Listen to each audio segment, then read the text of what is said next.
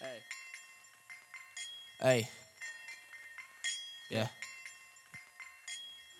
Escucho mucho que hablan, escucho mucho que bla bla bla, pero un león no se voltea cuando un par de perros le ladran. Escucho mucho que hablan, escucho mucho que bla bla bla, pero un león no se voltea cuando un par de perros le ladran. Hola, mi nombre es Guillermo y bienvenido a un nuevo episodio de Dímelo Friend, el podcast que da gusto a tu curiosidad. En este episodio número 14 pude adentrarme un poco en el mundo automotriz panameño con Juan Pablo Espinales, uno de los tres miembros creadores de Car Dudes PTY. Ellos se dedican a documentar sus experiencias, sus reseñas de vehículos y sus test drives en su cuenta de YouTube. Desde el turbo, torque y los caballos de fuerza hasta los retenes y la seguridad vial, este episodio te da una pincelada de lo que es la cultura automotriz en Panamá. Quiero agradecerte por confiar en nosotros y escuchar este episodio y espero lo disfrutes. Que muy fácil dedicas a ser rapero cuando uno tiene background de plata, background de plata, mi culo, mi padre es un duro, llego sin un duro y se mata.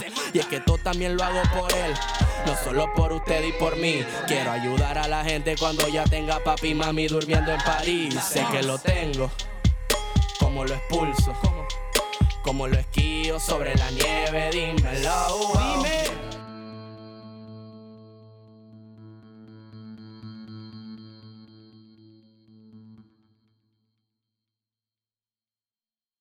Antes de empezar, quisiera invitarte a que leas nuestras últimas publicaciones en nuestro nuevo blog Escríbelo. Aquí nos dedicamos a desglosar y exponer temas de relevancia importantes y poco discutidos en la sociedad y que pensamos les pueden servir.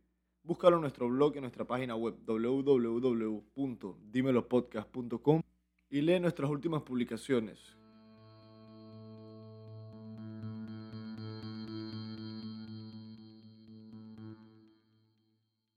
Antes de entrar a la discusión, un pequeño mensaje de nuestros amigos de Bocao.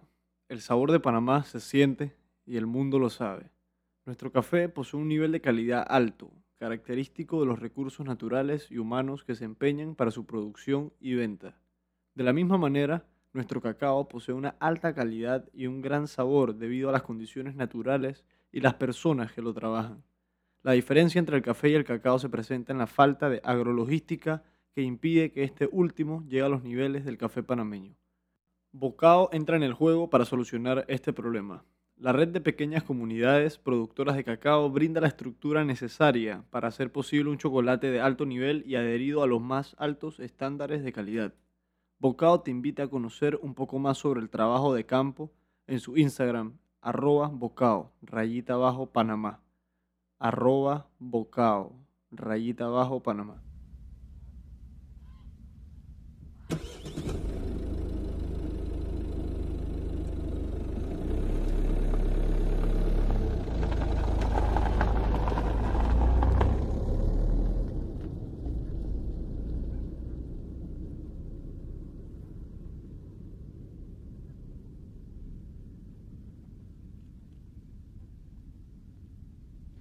Y venimos en 3, 2, 1. Bienvenidos a un nuevo episodio del Dímelo Podcast. Tenemos hoy a un invitado muy especial que nos trae a la mesa un tema del cual yo, en lo personal, no conozco mucho, para que sepas. Ok, tranquilo. Introdúcete para los que no saben quién eres, tu nombre, de Bueno, dónde eres. Muchas gracias primero que todo, Guillermo, por la invitación. Eh, preocupes. bueno, mi nombre es Juan Pablo Espinales, soy aquí en Panamá y pues soy del grupo de amigos eh, de Car Dudes PTY. Para los que no saben qué es Cardudes, que los conocí por redes también y me llamó la atención que tienen un podcast, que Sí. eso lo vamos a discutir ahorita bastante. Explícanos un poco qué es el concepto de Cardudes. Para los que no saben, ¿cómo lo escribirías en tres palabras? Ok, Car Dudes para mí es amigos, pasión y algo diferente.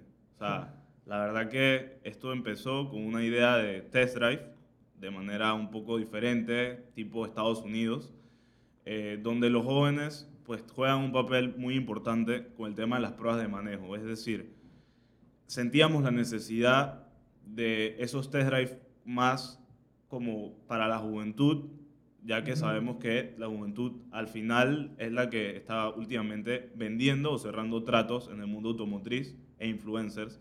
Entonces, pues optamos por crear algo 100% digital Entonces les dije a Jaime y a André, que son mis dos amigos Son- con los que grabo. Son todos panameños. Sí, somos tres. Pues les digo que por qué no creábamos este concepto y decidimos crear podcast junto con un canal de YouTube donde subimos reviews tanto de carros pues de nosotros acá y de y tratamos no de buscar esa alianza con alia- alianza disculpa No, con concesionarios de autos. ¿Qué, qué, qué les ha parecido a ustedes? Principalmente porque es, es algo el mercado nicho como que tienen, ¿no? El interés del panameño en lo que es, que el mundo automotriz, no solo los vehículos per se, la ciencia detrás de la ingeniería, sino el deporte, por ejemplo, la conciencia que se tiene, dije, ¿qué, qué, qué, qué piensan ustedes que les ha tocado producir contenido para ese tipo de... Bueno, de la verdad que mi amigo usuario? Es la- una persona bastante técnica y que nos tratamos de enfocar mucho, tanto en este proyecto como otro que tenemos, en lo que es la seguridad vial. Sentimos que es algo fundamental porque muchas veces el panameño compra un carro o simple y sencillamente quiere un carro porque lo necesita. Es verdad, se ha convertido en necesidad, pero también hay que ver algunas cosas un poco más allá sobre, por, por decirlo así, los sistemas de, de manejo, los controles de tracción, todo ese tipo de cosas. Hay carros muy inseguros en Panamá. Siento que todavía nos falta demasiado concientizar al panameño sobre lo peligroso que puede ser, por decirte algo, andar sin cinturón por la calle. Y también educar al peatón, por lo menos en temas como cruzar la calle. Entonces, tratamos siempre como que el podcast tenga que ver con entretenimiento, un poco de noticia alrededor del mundo con los carros, pero también a la vez educar al panameño, haciéndolo tomar conciencia de una manera diferente. Eh, y bueno, sí sentimos que falta parte de verdad apoyo del gobierno para, para esto. ¿no? Sí, para ese tipo de iniciativas y la educación en esos temas, porque, o sea, el vivir el día a día acá, tú te das cuenta del, creo que el nivel el que existe en, en conocimiento automovilístico y de tránsito en, las calles, por la convivencia todos los vehículos que ves aquí en Panamá, Sí, el no. caos que es. No es fácil manejar Y- en Panamá. Eh, la situación es que las calles no están aptas para la cantidad de demanda que hay de vehículos ahora que... Ahora, y, y- y lo- se- yo lo entiendo por el clima, por ejemplo, y porque las distancias no están muy bien establecidas en lo que es ordenamiento territorial, que tú puedas vivir cerca de tu escuela y, o de tu trabajo. Aquí viene mucha gente a la ciudad, ¿me entiendes? Y eso. Sí, inclusive ahora que lo mencionas, una de las partes o cosas que yo siempre he dicho a mis amigos y que siempre conversamos es que uno de los temas o de los principales problemas del cual hay tantos carros en Panamá es que como ya no es un lujo, sino que es una necesidad, Mm. pues también los bancos y las diferentes entidades financieras en Panamá facilitan mucho el tema de que una persona tenga un carro, o sea, ganas un salario mínimo, qué sé yo, y te da un carro, hay gente que se endeuda por tener un carro, o sea, al final en una familia de tres hay cinco carros, o sea, la verdad que, o por miembro de familia hay un carro, entonces sí es algo que se complica y se un poco de las manos, pero creo que más allá de que se compren más carros, creo que también tiene que ver con temas de, no sé, ampliar las calles, mejorar las calles, y bueno, eso, también... eso es clave, ¿no? En- porque al final es, es el campo donde se va a mover es- Sí. este, el, el producto mismo que aquí, bueno, cada día se venden más carros. Yo no sé qué va a pasar en los próximos años aquí con la congestión que se está formando y es incómodo para el día a día. Dije, por ejemplo, si tú estudias en, en la universidad, ¿verdad? Aquí, ¿en, en dónde estudias? En Quality, Louisville. En, en Louisville, ok. Y dije, ir allá, por ejemplo. O sea, La verdad que bueno, como es temprano, eh, no, no ah, sientes mucho el corredor y hay veces hay tranque, pero siempre yo como, ¿sabes? Uno más o menos cuando es disque hubo trabajo trata de organizarse como para ver cuánto tiempo le toma y no complicarse, ¿no? Pero sí hay veces que me ha tocado, o sea, como a toda hora Sí, tranque. que, que toca. Y aquí a veces es muy impredecible y más cuando llueve. Que es aquí. Sí, las eso calles es, están- que bueno, no sí. están preparadas para eso. ¿Qué te- personalmente a ti, ¿qué es lo que te llamó la atención de los carros? Más, más que ya sea educar a la gente o darte cuenta que es una necesidad y que no, no se tocan esos temas. Yo nunca había tenido interacción con alguien que se dedicara fully, ¿me entiendes? Además de los shows famosos que ves en la tele, dije. Claro. No me sé ni los nombres. O sea, la verdad que más allá de la seguridad, o sea, yo Ajá. te digo, a mí desde pequeño, o sea, los carros, tú me pones un carro y probablemente te pueda decir el el- la marca de carro, el modelo, o sea, es algo que me gusta demasiado, más allá de la seguridad, la verdad que mi amigo Andrés es el que se enfoca más en todo eso, o sea, yo también le meto mente, pero lo mío es que este carro anda tanto, te puedo decir, este carro hace se siguen tanto, este carro es de, de, no sé, tal persona. Y más ahora que en Panamá pues se ha visto como un auge también en lo que son carros exóticos. Sí, eso te lo iba a comentar luego, pero ahora que lo traes a colación, ¿qué, qué nivel has visto de inversión eso? Porque de vez en cuando, o sea, si vas por ahí, tú te ves tu, que si un Ferrari por ahí, ¿me entiendes? Andando, yo no sé, un Bueno, Lambo, el Tesla de Mayer, por de ejemplo, Mayer. Mayer tiene un Tesla que todo Panamá sabe que lo tiene. La verdad que para mí él es de las personas que le ha dado ese uso que deberían hacerle la mayoría de los dueños de este tipo de carros aquí en Panamá. Bueno, eh, ahora que haces la pregunta, pues hay carros de... En Panamá, no sé si todos saben, hay un 918, carro que ahorita mismo cuesta un millón de dólares, solo hay uno en Panamá, es un Porsche. O sea, hay también cualquier cantidad, hay un La Ferrari, digo, un Ferrari 488 pista, hay Porsche GT2 RS, hay GT3 RS, hay Porsche GT. Pues para los que no saben... Es sorprendente cómo me estás hablando en chino. Dije, Sí, yo, o sea, no copar, pasa, dije, te pasa, puedo hablar sí. que, que si el M3, que si... Pero de ahí no me... No, me, no conozco. Inclusive se habló o ha- han habido, ah, hubo un Bugatti en Panamá Sí. para tema de restauración y hasta donde entendido se lo llevaron. Eh, Wow. Se habla también de la posibilidad de que llegue un Pagani dentro del próximo año. O sea, se ha visto la inversión, o sea, carros que la verdad yo siempre lo converso, son inversión. Hay gente que compra un carro en 300 mil dólares y solo por el simple hecho de que sea edición limitada del carro de aquí a 2, 3 años sube el valor a 600 mil dólares. Posiblemente Panamá no es un lugar como donde se puede hacer ese tipo de negocios, pero a lo mejor lo puedes mandar afuera. Sí, e- exacto. En Panamá falta desarrollar, pienso yo que eso, y lo puedes ver por la cantidad de carros que hay, Sí. que al final en proporción creo que es pequeño, ¿no? a lo que vieras en muchos otros países. Y la infraestructura, como mencionamos, no se presta a tener esos carros. O sea, yo creo que tú no quisieras manejar esos carros y que el corredor sur de aquí, ¿me entiendes? Eso, que la situación es crítica y te, te jode el carro al final, que es lo que uno no quisiera, y más cuando tiene algo de ese valor, pienso yo. ¿no? Sí, por eso también en parte uno se pone, por decirlo así, en los zapatos del vendedor, de- del comprador, diciendo, bro, tú no sacas este carro, pero al final, o sea, estamos hablando de un tema de mantenimiento. El tema de las calles, o sea, no, no es favorable, pero igual creo que sí se está viendo bastante con todo y que se habla de que la cosa es todo difícil. Tengo información de que se maneja muy buen dinero en la industria automotriz con ese tipo, con carros de alta gama últimamente. ¿Cuál es tu opinión, hablando de los, de- ya de, de carros de, de alta gama y baja gama, de, por ejemplo, el auge que hay aquí, que en otros países no lo ves, y que las Prados, por ejemplo, y estos carros que son más de ese tipo, ¿me entiendes? ¿Cuál es tu, tu opinión de ver las tendencias? No sé si te has fijado por otros países, que claro que varía por marca también y por cultura misma lo que se compra, pero aquí hay influencia bastante Las Prados, es verdad, como de, conversar. de las marcas de Japón y de, de, de- de por allá, ¿no? Bastantes marcas. Sí, como sabemos, pues lo que es la marca Toyota, eh, por más que hace un año haya sido adquirida, pues su calidad en temas de... El carro no ha bajado calidad, o sea, es un carro machetero. Entonces, el- la verdad que el panameño, aparte que se va por precio, también se va por temas de calidad y que dura. A lo mejor gasta un poco de más dinero, pero pues un Toyota te dura bastante. La verdad, yo tuve una Prado hace a lo, a lo largo de un año, carro súper machetero. La verdad... Y es tú- cómodo para manejarlo. Sí. yo tengo, te lo digo Ajá. porque me toca manejarlo desde hace tiempo y la verdad es que aquí. Lo que te puede decir es que, bueno, un poquito de que Fantástico. Gastas un poco más en gasolina. Es horrible. Eso es, es el único con, pero, Pero por, la es- por la comodidad te lo digo que en mi caso yo me ha, tenido las consecuencias. Lo que sí siento es que el tanque te dura, no sé, a mí me duraba dos semanas, y, pero cool. O sea, un carro súper machetero. Sí siento que están un poco caros, pero con todo y eso vemos cualquier cantidad de prados en la calle, te metes Todas, a internet y todo. mucha gente vende prados. Como decía un diputado la vez pas hace, no sé, un año, que eso fue una cosa aquí, dije que las prados las regalaban, no me acuerdo Ah. cuál era el cuento.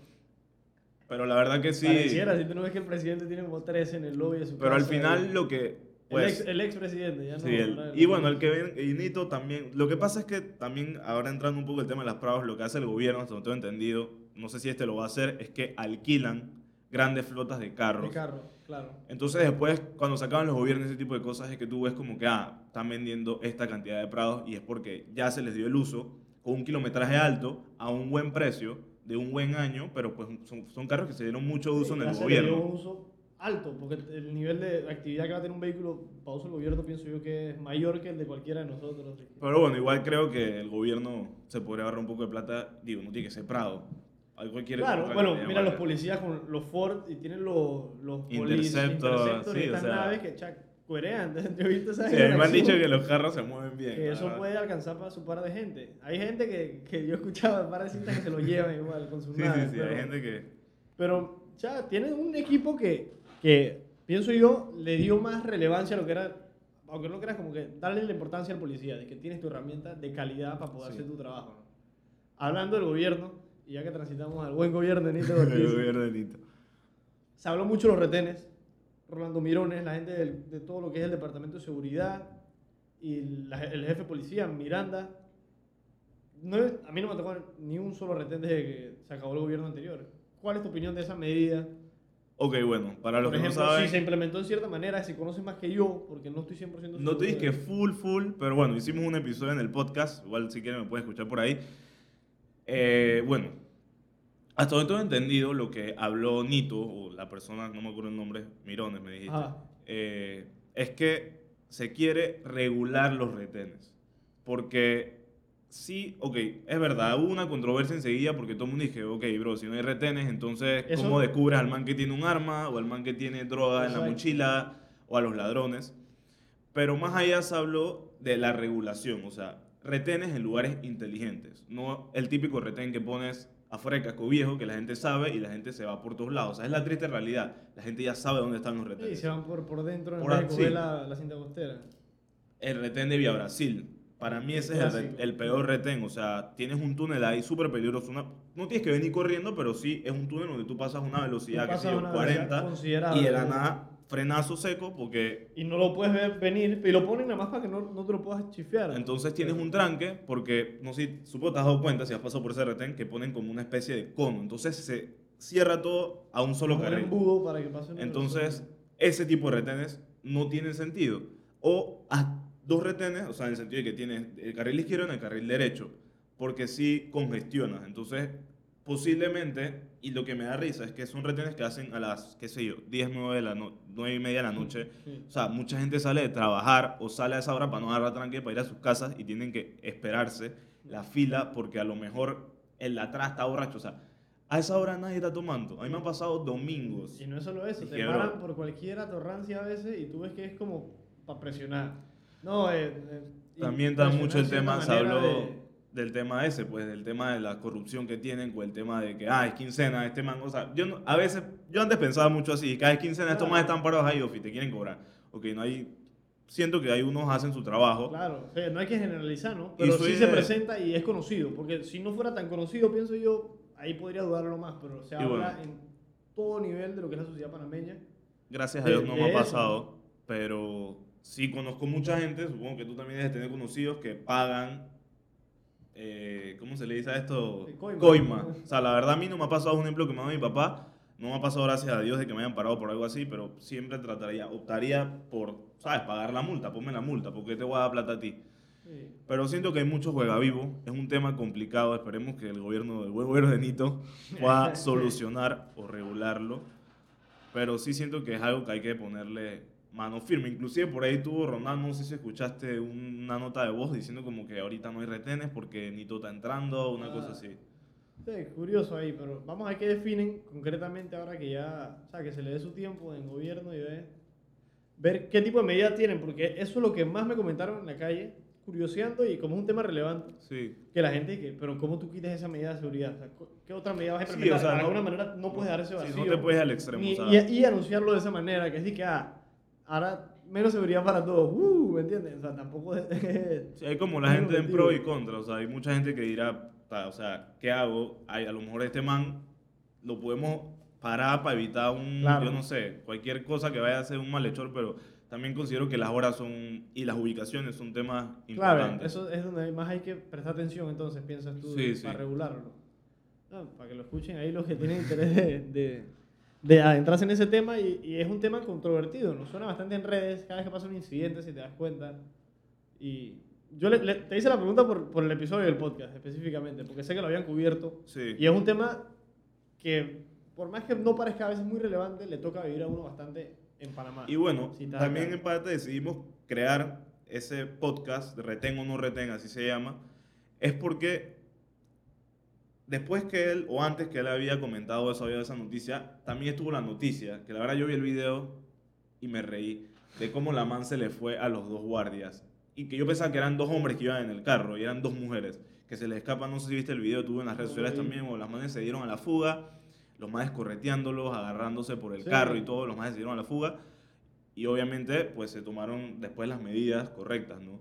Pero pues todo eso decimos como mezclarlo ahí, porque la verdad que fue una Pero locura. Aquí, aquí en Panamá pasan unos eventos Claro, a veces que uno cosas- no, se, no se los espera nunca, ¿no? Sí, sí. Hablando de carros exóticos y las nuevas tecnologías y además de la inversión que se está dando en Panamá en ese sentido, traigo a colación el carro de Mayer porque es un tema de vanguardia y que es algo, pienso yo, que es poco conocido en el ámbito de Latinoamérica, ¿no? fuera de lo que es más accesible y más fácil obtenerlo en Estados Unidos, que es donde se produce. ¿no?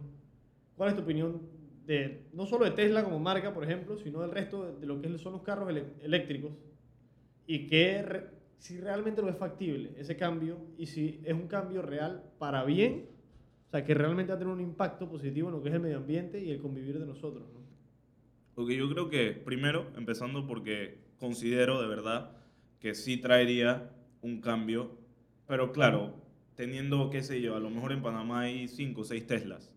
No sé qué tanto cambio haga.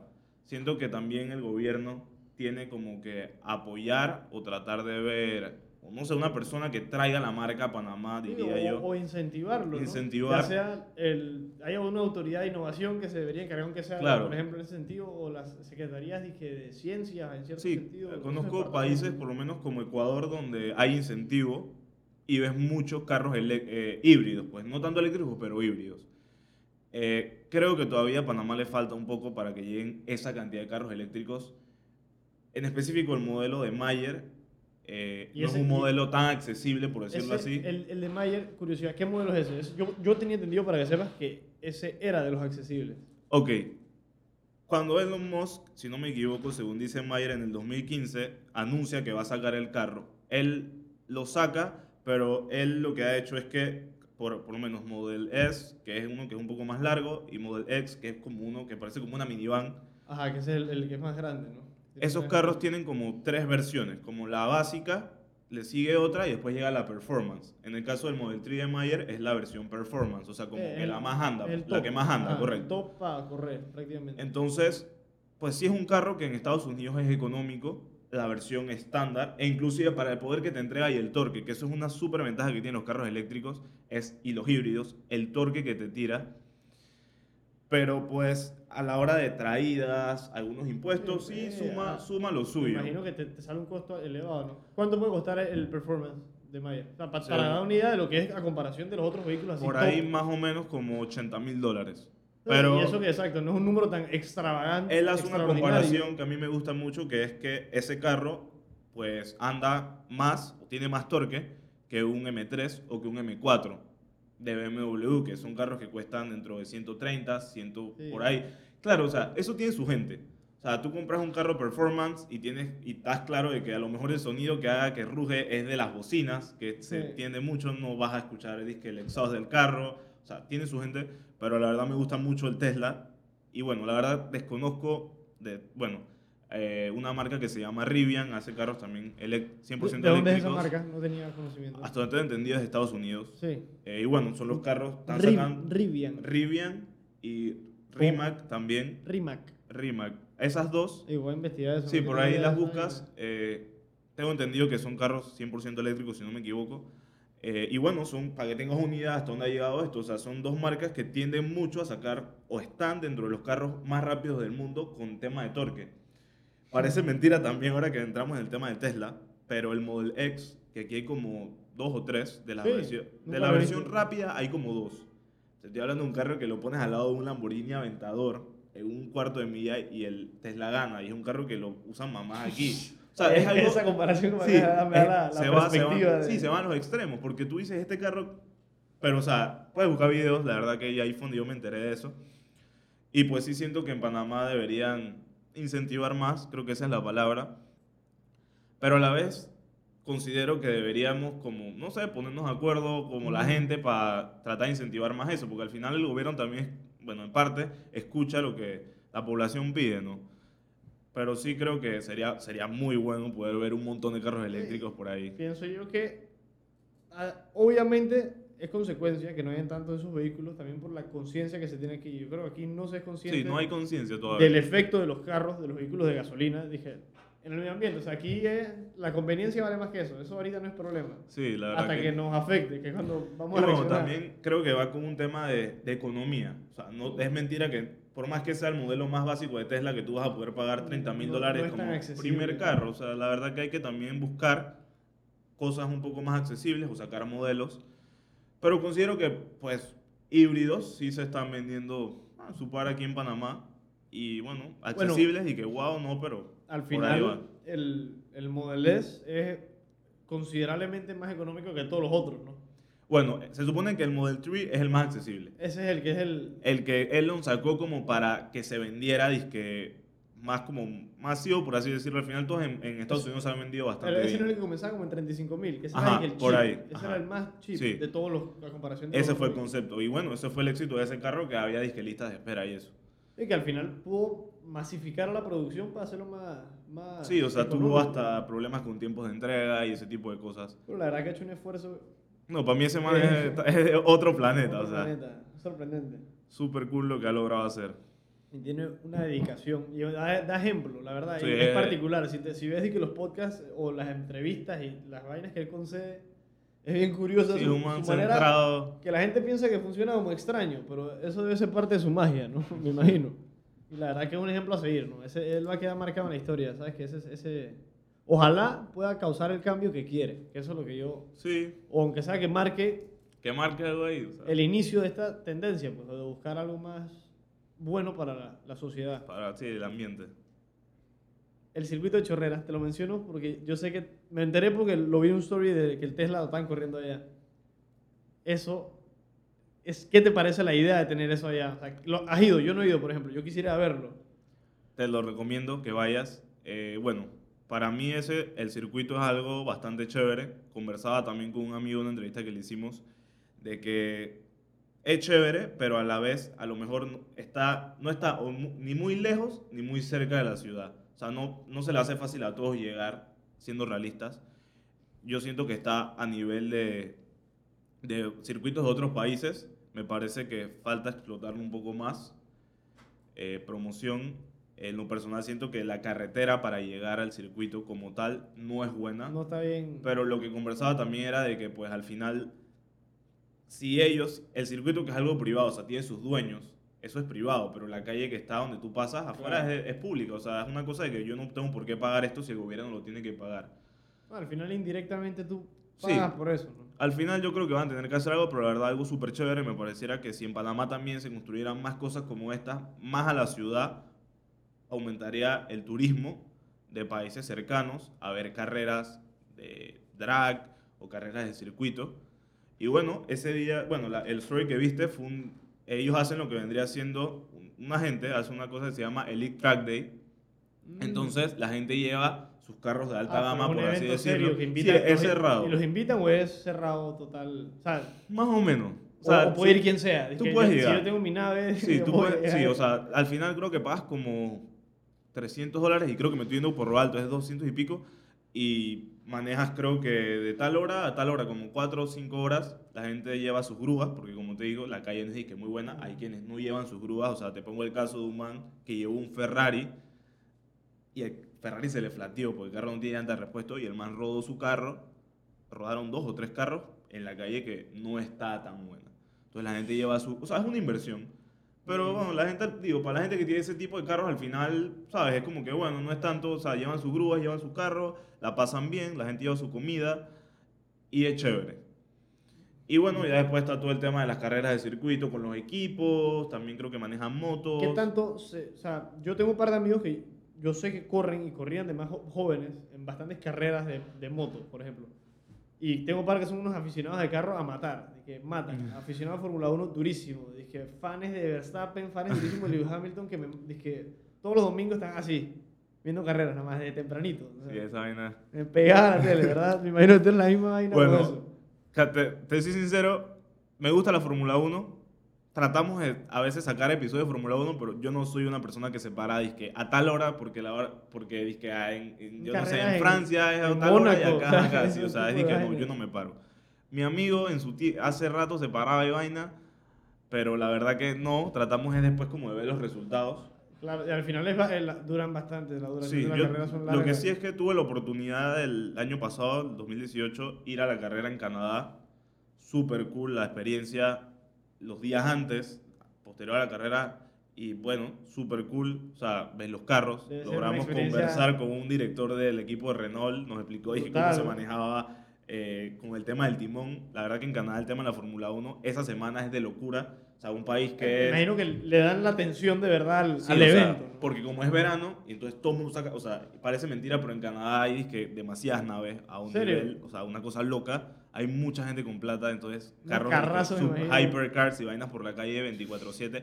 Claro, temas de verano, ya después con el tema del frío y eso. Ese carro no puede sacar. Sí, pero súper chévere. M- Me encantaría poder ir dije, siempre a las carreras porque es otra, es otra cosa, o sea, estás ahí.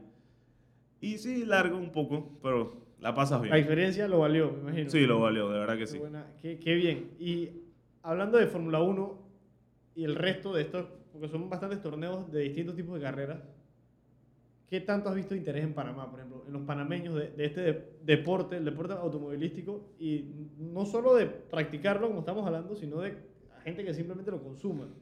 Yo conozco un par de gente, pero no, es- no es que sepa que, wow, no es como un Real Madrid. Obviamente lo estoy estrechando durísimo. Nadie, nadie es tan grande como el Madrid y estos equipos, pero Claro. Fórmula 1 es una cosa mundial. Todo el mundo sabe que es un Ferrari, por ejemplo, y Sí. todo el mundo le suena. Dije, es un, es un deporte que resuena por más que no lo veas. Bueno, ¿Qué, la qué verdad, ves en, eh, aquí en Panamá? no he sentido que el interés dizque wow, pero sí creo que hay que la poca gente que, que le gusta están ahí. Están metidos, ¿verdad? Metidos, como tú dices, se paran temprano porque, bueno, lastimosamente no es el mismo, la misma zona horaria, o por lo menos se ven las repeticiones.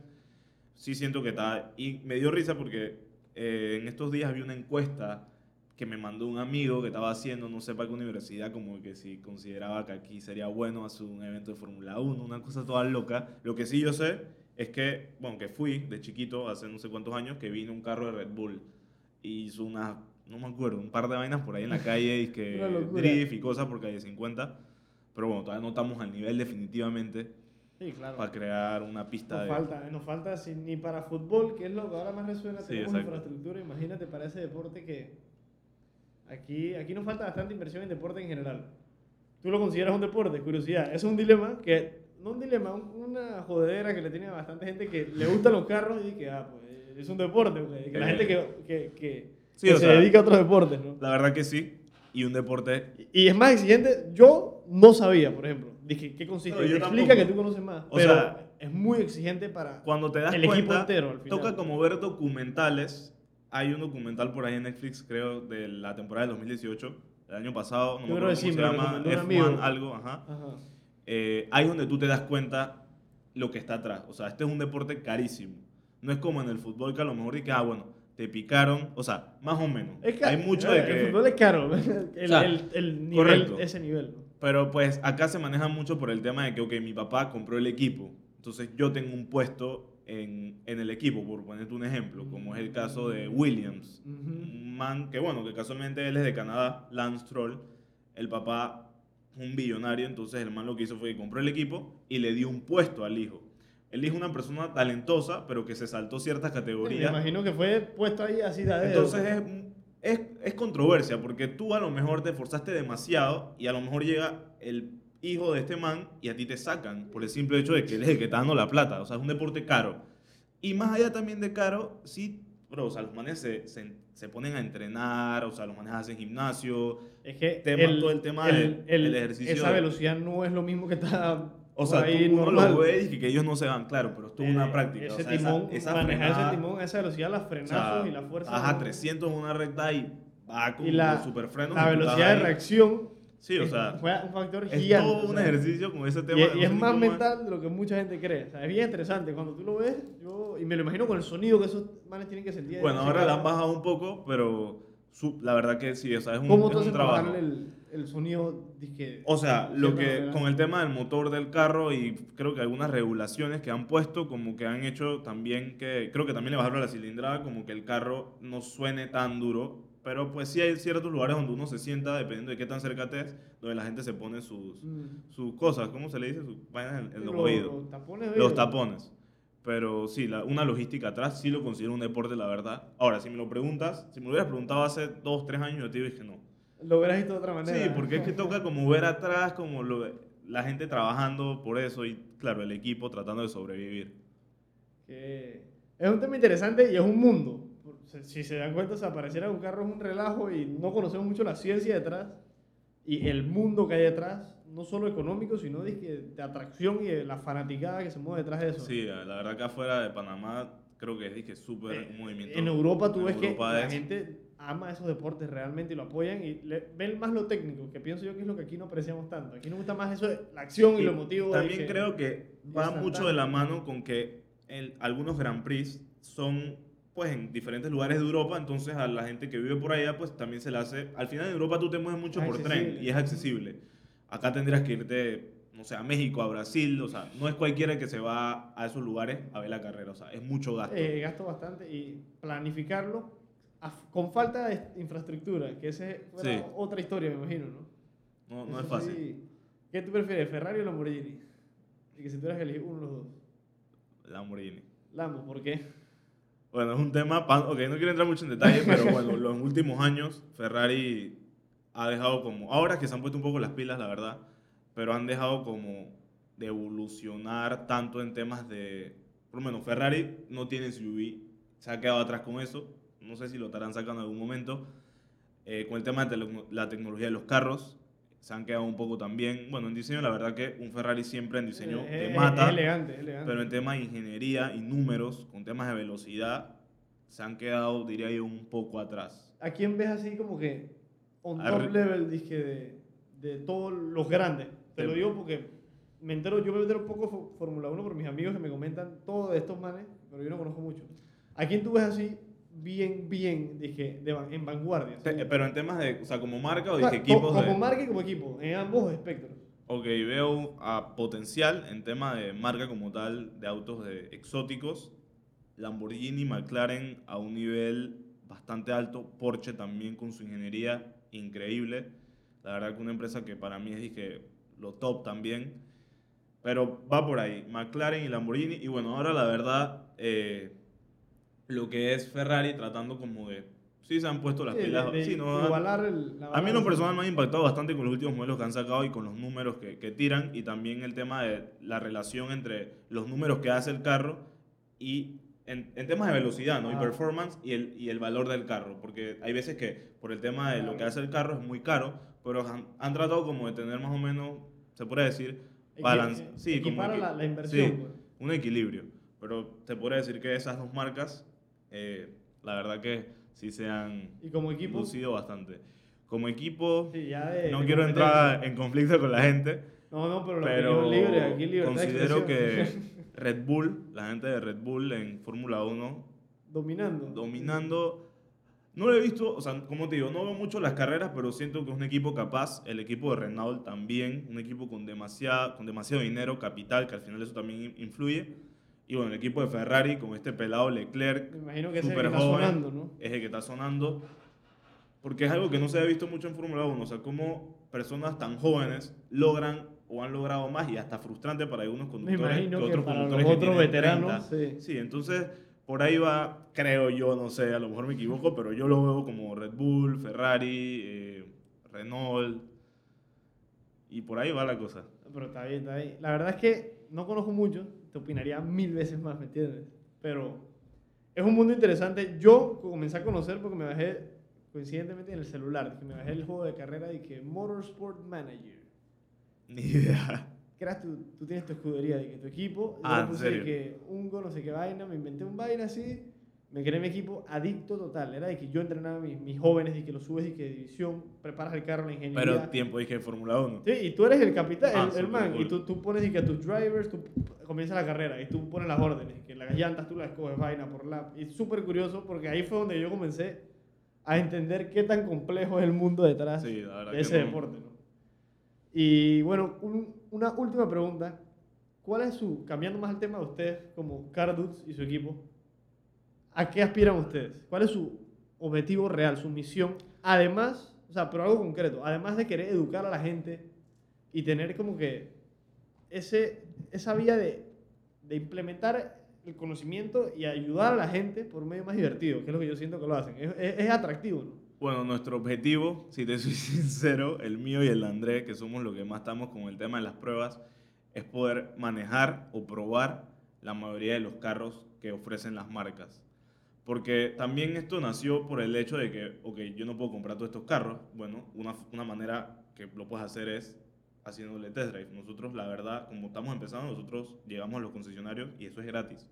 O sea, nosotros no le cobramos nada a nadie. O sea, la satisfacción de manejar Claro. como algo que nos gusta es como que, ok, yo te voy a cobrar. O sea, haciendo al algo que final, me gusta. así es como tú generas el valor para tu, tu plataforma, pues, porque Sí. Tú estás dándola gratis y demostrando que tu servicio lo vale. Ahí es cuando comienzas a ganar la confianza con los Y bueno, lo que aspiramos es poder salir de Panamá.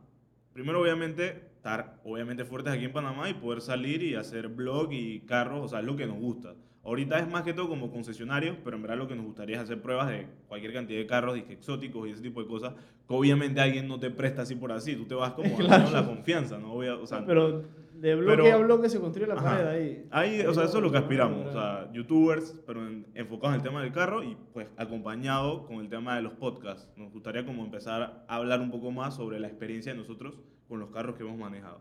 Ahora, no son Excelente. muchos tampoco, o sea, No, son pero poquitos, pero ahí, ahí vamos. Ahí eso, es se va lo- expandiendo. es lo que ¿no? importa, Ahí claro. con el trabajo tú vas a ver que las vainas comienzan a salir. Quería agradecerte por venir hoy, la verdad, y por toda la información Gracias curiosa. Y es un tema distinto, ¿no? ¿Me entiendes? Va, va a educar en estos temas que no se tocan tanto, pienso Sí. yo, en muchas plataformas. Y nada, agradecerte en verdad por acompañarnos hoy brindarnos tu conocimiento y ser Gracias. tan agradable y así compartir con nosotros. ¿no? Y ya. Muchas gracias a ti, Guillermo. Hombre, a la orden, a la orden. Ya. Quiero agradecerte por terminar de escuchar este episodio de Dímelo Fren y espero lo hayas disfrutado. Síguenos en la plataforma donde nos escuchas para que te enteres de nuestros últimos episodios. Además, nos puedes buscar en redes sociales como arroba dímelofren o at dímelofren en Instagram, Twitter y Facebook y entérate de todos nuestros anuncios, nuestros regalos, nuestros nuevos productos y hay de nuevo con Dímelo Fren. Escríbenos cualquier opinión, idea que se te ocurra que podría mejorar nuestro programa. Un saludo.